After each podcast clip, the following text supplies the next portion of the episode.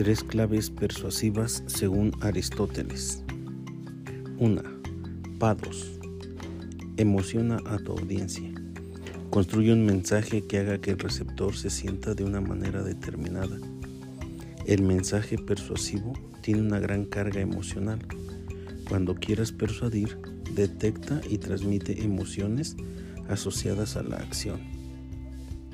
Etos carácter, reputación e identidad.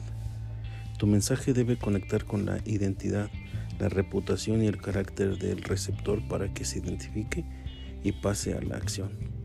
Parte de tu mensaje persuasivo debe transmitir estos conceptos. Si haces esto, te sentirás como quieres sentirte. Vivirás como quieres vivir y los demás te verán como tú quieres que te vean. Logos, razonamiento lógico. Para que tu mensaje sea más persuasivo, todo lo que digas y transmitas debe estar reforzado por pruebas lógicas, racionales. Da siempre una razón de por qué deberían creerte, de por qué todo lo que dices es cierto. El receptor tiene que encontrar lógica en todo lo que dices para justificar su decisión. Patos, etos y logos. El deseo de compra nace de la emoción y se realiza de forma lógica antes de tomar la decisión. La cabeza sigue el corazón.